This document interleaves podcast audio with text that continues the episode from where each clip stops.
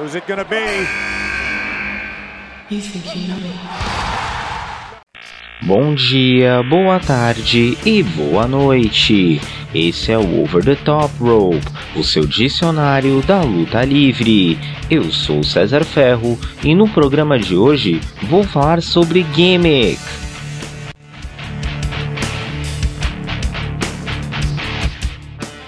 Em primeiro lugar, vocês têm que entender que a gimmick é o personagem que o lutador assume para entrar no ringue.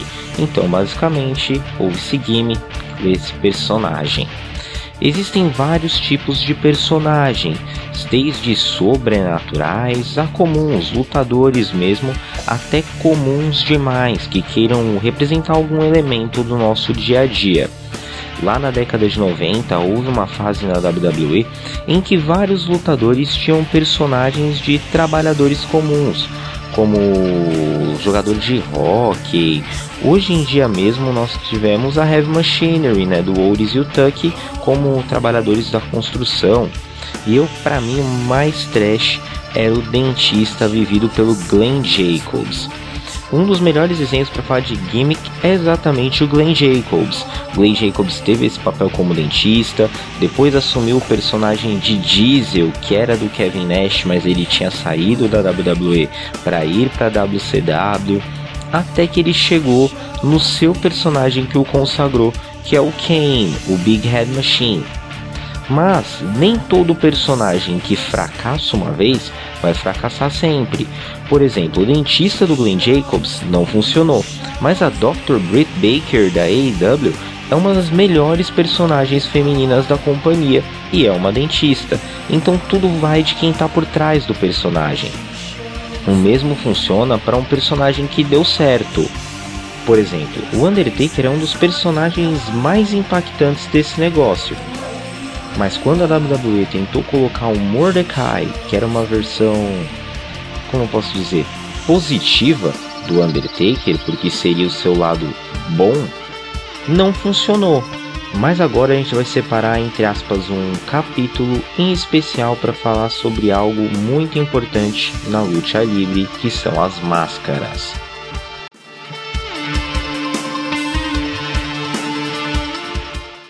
Eu separei até esse momento para falar exclusivamente das máscaras devido à importância que elas têm na luta livre mexicana. É, então, elas têm um status sagrado no México. Um lutador que atua mascarado, ele não aparece em público sem máscara. Ele não vai para um show sem máscara, ele não vai fazer uma participação, dar uma entrevista sem máscara, porque ele é reconhecido por ela até, né? Nos Estados Unidos, atualmente, alguns nomes que a gente pode citar que são realmente, que seguem realmente essa tradição da luta livre são o Rei Mistério, a luta House Party na WWE e na IW a gente tem, por exemplo, o Penta Zero M e o Ray Phoenix, né, do Triângulo de la Muerte. Não é sempre que um lutador vai lutar toda a sua carreira mascarado. Por exemplo, o Andrade e o Angel Garza quando eles lutavam lá no México, eles atuavam mascarados, respectivamente La Sombra e El Hijo del Ninja. No caso do Andrade, ele perdeu uma luta de aposta em 2015 e aí a partir daí ele teve que atuar sem a máscara. Já o Garza ele deixou de utilizar a máscara, ele abriu mão da máscara ainda no México sobre perder a máscara, isso seria uma grande desonra para um lutador, né? E a partir do momento que ele perde a máscara, ele não poderia voltar a lutar mascarado, a menos que isso acontecesse na WCW. O Rei Mistério chegou a perder a máscara, mas hoje em dia ele continua lutando mascarado porque a WCW, né, por ser uma empresa americana, eles não levaram tão a sério essa questão de deixar de lutar mascarado, de tudo o que a máscara representava, né?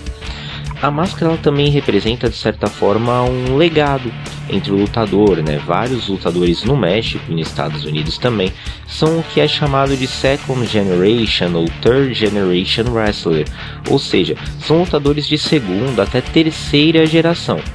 O que isso significa na prática? Que o vô de um lutador, o pai de um lutador, já trabalhava com luta livre, então é uma espécie de legado dentro da família, uma espécie de profissão que foi passando de pai para filho. Isso principalmente envolve os lutadores mascarados. Rei Mysterio é um lutador de segunda geração, Andrade, Garza e também nós vimos isso em primeira mão no NXT durante o torneio para determinar um novo campeão de peso médio, o campeão Cruiserweight. Lá né, tinha o Hijo del Fantasma, que disputou todo o torneio, se sagrou campeão e ao se sagrar o campeão, ele tirou a máscara, assumiu a personalidade de Santos Escobar e fundou o Legado del Fantasma com outros lutadores mexicanos.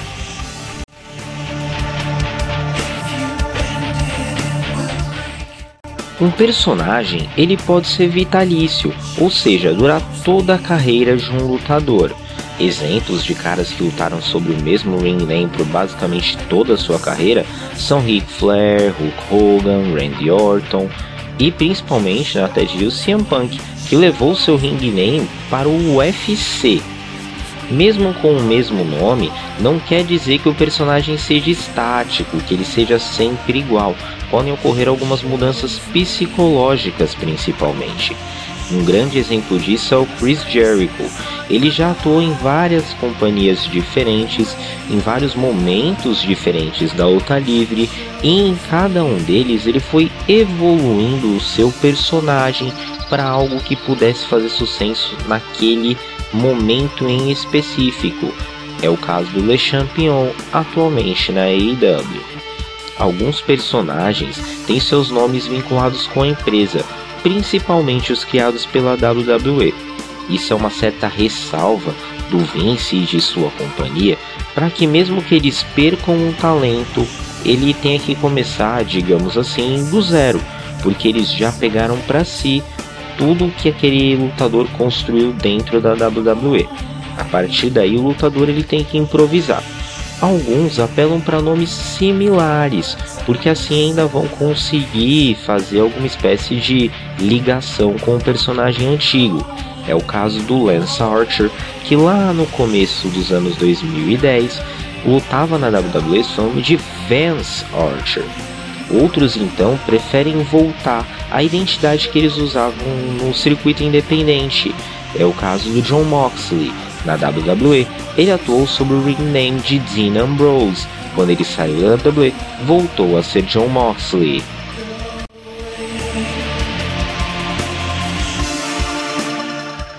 E aí agora você está se perguntando como que a WWE exerce esse domínio até mesmo em wrestlers que não estão mais sob contrato. E tenho duas palavras para usar com você: direitos autorais. A WWE registra o nome de seus lutadores, de certa forma criando um vínculo que eles não vão poder usar fora da WWE, aquele ring name. Então, a forma que alguns lutadores encontraram para não ser proibidos de usar esse nome é mudar legalmente o seu nome para ring name. Um dos nomes mais famosos a fazer isso foi o Ryback. Ele teve uma grande briga com Vince McMahon para mudar legalmente seu nome para Ryback para ele poder usar esse push que ele teve na WWE, o nome que ele construiu na WWE, para alavancar os seus produtos fitness, os seus suplementos. Já outros lutadores fazem um caminho inverso. Eles adotam o seu nome de nascença no ringue também. De nascença, né? Pelo amor de Deus. Um talvez caso mais famoso é o ex-campeão da WWE, o Drew McIntyre. Não, ele não chama McIntyre, ele chama Galloway. E no período que ele ficou fora da WWE, lutou no Impact Wrestling no circuito europeu, ele usava o seu nome de nascença, Drew Galloway.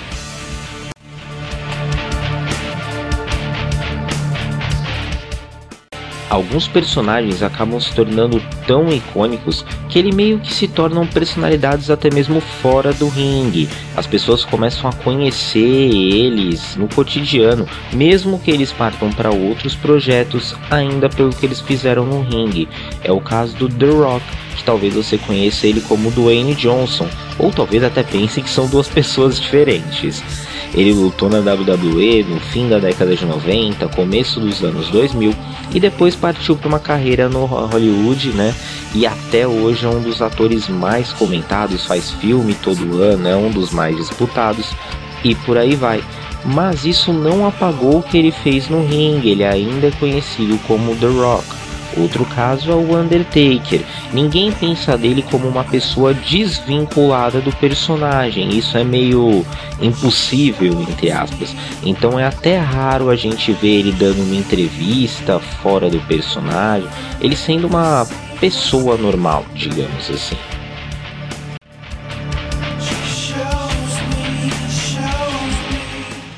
Agora que vocês já entenderam o que é gimmick, o que é personagem, eu vou partir para uma das minhas partes favoritas para explicar para vocês e por que que é uma das minhas partes favoritas. A luta livre como um todo, mas principalmente essa parte técnica, ela é muito linkada com os termos em inglês. Não tem um termo em português que a gente usa, né? Isso acaba afugentando principalmente quem está chegando agora nesse ramo da luta livre, está conhecendo agora esse mundo da luta livre. Então, traduzir esses termos, fazer isso ficar acessível para quem está chegando, foi até um dos motivos que me levou a fazer esse podcast.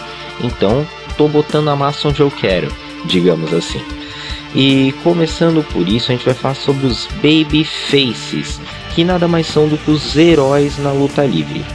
Usualmente são os personagens que vão ter a torcida ao seu favor. Isso não é tão unânime assim. A gente já teve grandes heróis, principalmente na WWE, que não caíram no gosto do público ou então caíram no, no gosto, perdão, de um público específico e aí acabaram recebendo um certo preconceito por outro lado. É o caso do John Cena e do Roman Reigns. São dois caras que fizeram muito sucesso com as crianças e isso acabou gerando um preconceito do público mais adulto que acompanhou momentos mais intensos da WWE. Por outro lado, existem alguns heróis que foi exatamente o oposto. Eles nem eram vistos como caras de evento principal na WWE, mas quando a torcida foi ficando gradualmente com eles, abraçando eles, eles ganharam mais relevância. É o Drew McIntyre em sua volta à WWE, mas principalmente o Daniel Bryan, que foi de um lutador ali, como eu posso dizer, um lutador que tinha todo um histórico no território indie, né, no território independente, mas na WWE, por ele ser considerado baixo para os padrões do Vince McMahon, ele não tinha o destaque que o talento dele pedia mas a torcida sentiu isso, apoiou ele, ficou do lado dele e todo o Yes Movement levou ele a ser campeão. Raramente esses tipos de lutadores descumprem as regras, eles jogam limpo, eles são os exemplos, digamos assim.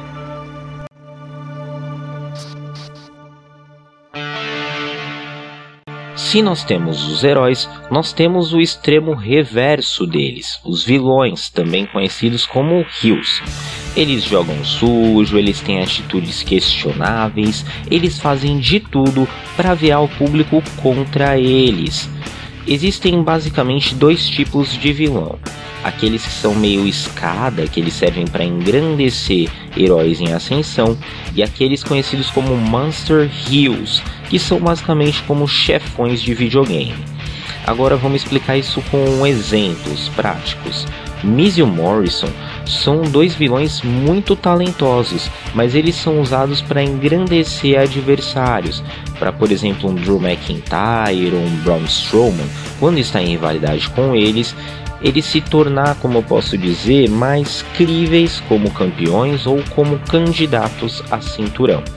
Por outro lado, os Monster Heels são vilões com status de basicamente imbatíveis, como os atuais campeões na WWE, o campeão universal Roman Reigns e o campeão mundial da AEW Kenny Omega.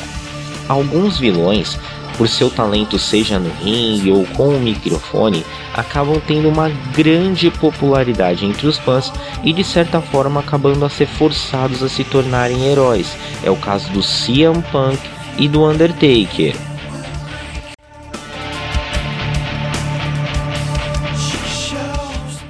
Outro tipo de personagem que surgiu, né, ele apareceu durante o tempo, né, com uma tendência mais moderna. Quem são eles? Os anti-heróis. São heróis, né, mas eles têm atitudes questionáveis, eles não são um exemplo que o Babyface é. Você não entendeu ainda o conceito de anti-herói? Pense então em anti-heróis dos quadrinhos, como Deadpool e o Justiceiro, que são caras que fazem a coisa certa, mas de uma maneira que poderia ser considerada errada. Agora voltando para o mundo da luta livre, quais são os exemplos práticos desse tipo de personagem? O mais famoso deles é o Stone Cold Steve Austin. Ele lutou ali no fim da década de 90, começo dos anos 2000, teve rivalidades homéricas com a diretoria da WWE mesmo. Era um cara que bebia cerveja, falava palavrão, mas ele era visto como o maior herói da WWE na época. Hoje em dia a gente tem a Becky Lynch, que inclusive é constantemente comparada ao Stone Cold Steve Austin, e a gente tem o John Moxley na AEW e é na NJPW.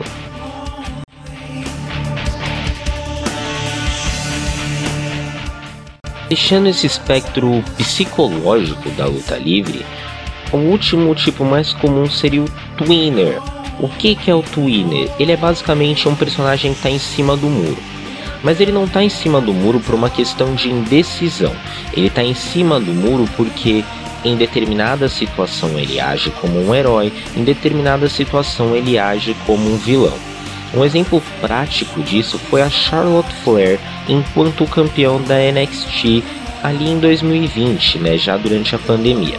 Quando ela aparecia na branch de desenvolvimento da WWE, ela tinha atitudes de vilã mas quando ela aparecia no plantel principal, porque ela estava atuando simultaneamente nos três shows, ela tinha ou uma atitude neutra ou até mesmo uma atitude de heroína, rivalizando com a Sasha Banks, com a Bailey, que eram vilãs na época.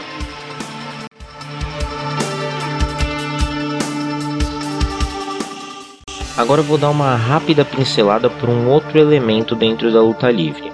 Você tem que pensar que de uma maneira competitiva, digamos assim, os lutadores estão elencados em três caracterias: Main Eventer, Middle Card, falhou o nome aqui na minha cabeça, e Jobber, seria o Low Card. Main Eventer são os lutadores principais, a cara da companhia, os caras que vão fazer as lutas principais nos eventos. Mid-carders são os lutadores que estão ali no meio, que eles podem fazer rivalidades, como eu posso dizer, que não tem nenhum cinturão envolvido, ou então cinturões de menor expressividade, como campeão intercontinental e campeão dos Estados Unidos na WWE. Os low carders são lutadores que usualmente são jobbers, e é exatamente para falar sobre os jobbers que eu fiz toda essa explicação.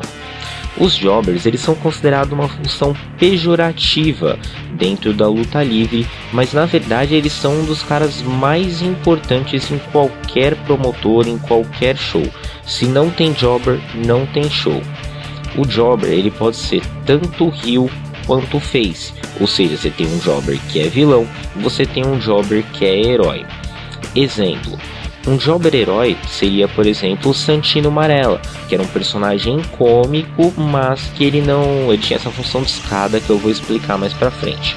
Por outro lado, você tem jobbers vilões como Miz e o Morrison, que servem para engrandecer os heróis, como já expliquei lá atrás.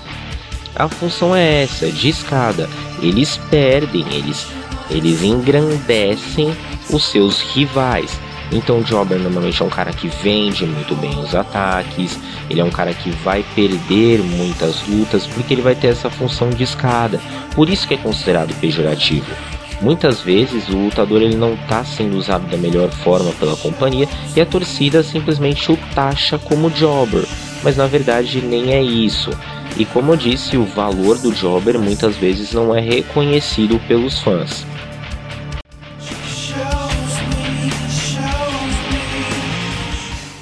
Eu citei todos esses tipos psicológicos dos personagens, né? Mas como eu falei lá no começo do programa, não é um conceito, como eu posso dizer, estático. Não é porque um personagem agora é um herói que ele vai ser a carreira dele inteira herói. Ele pode mudar e essa mudança é conhecida como turn, virada.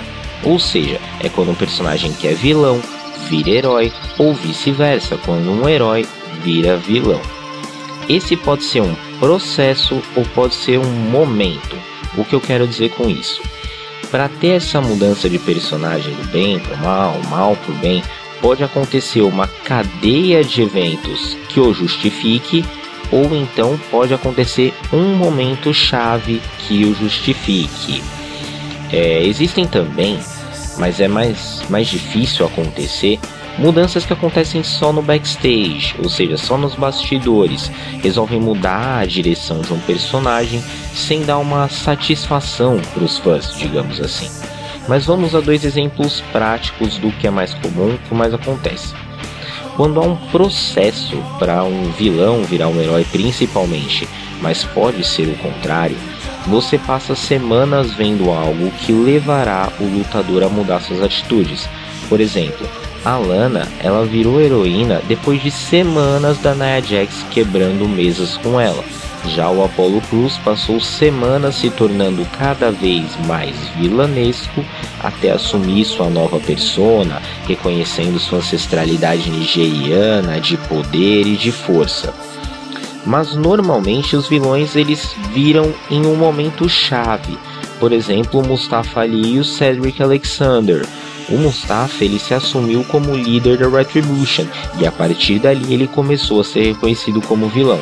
Já o Cedric Alexander traiu o Ricochet e o Apollo Cruz e se entregou a Hurt Business. Então, novamente, um momento mudou a percepção do personagem.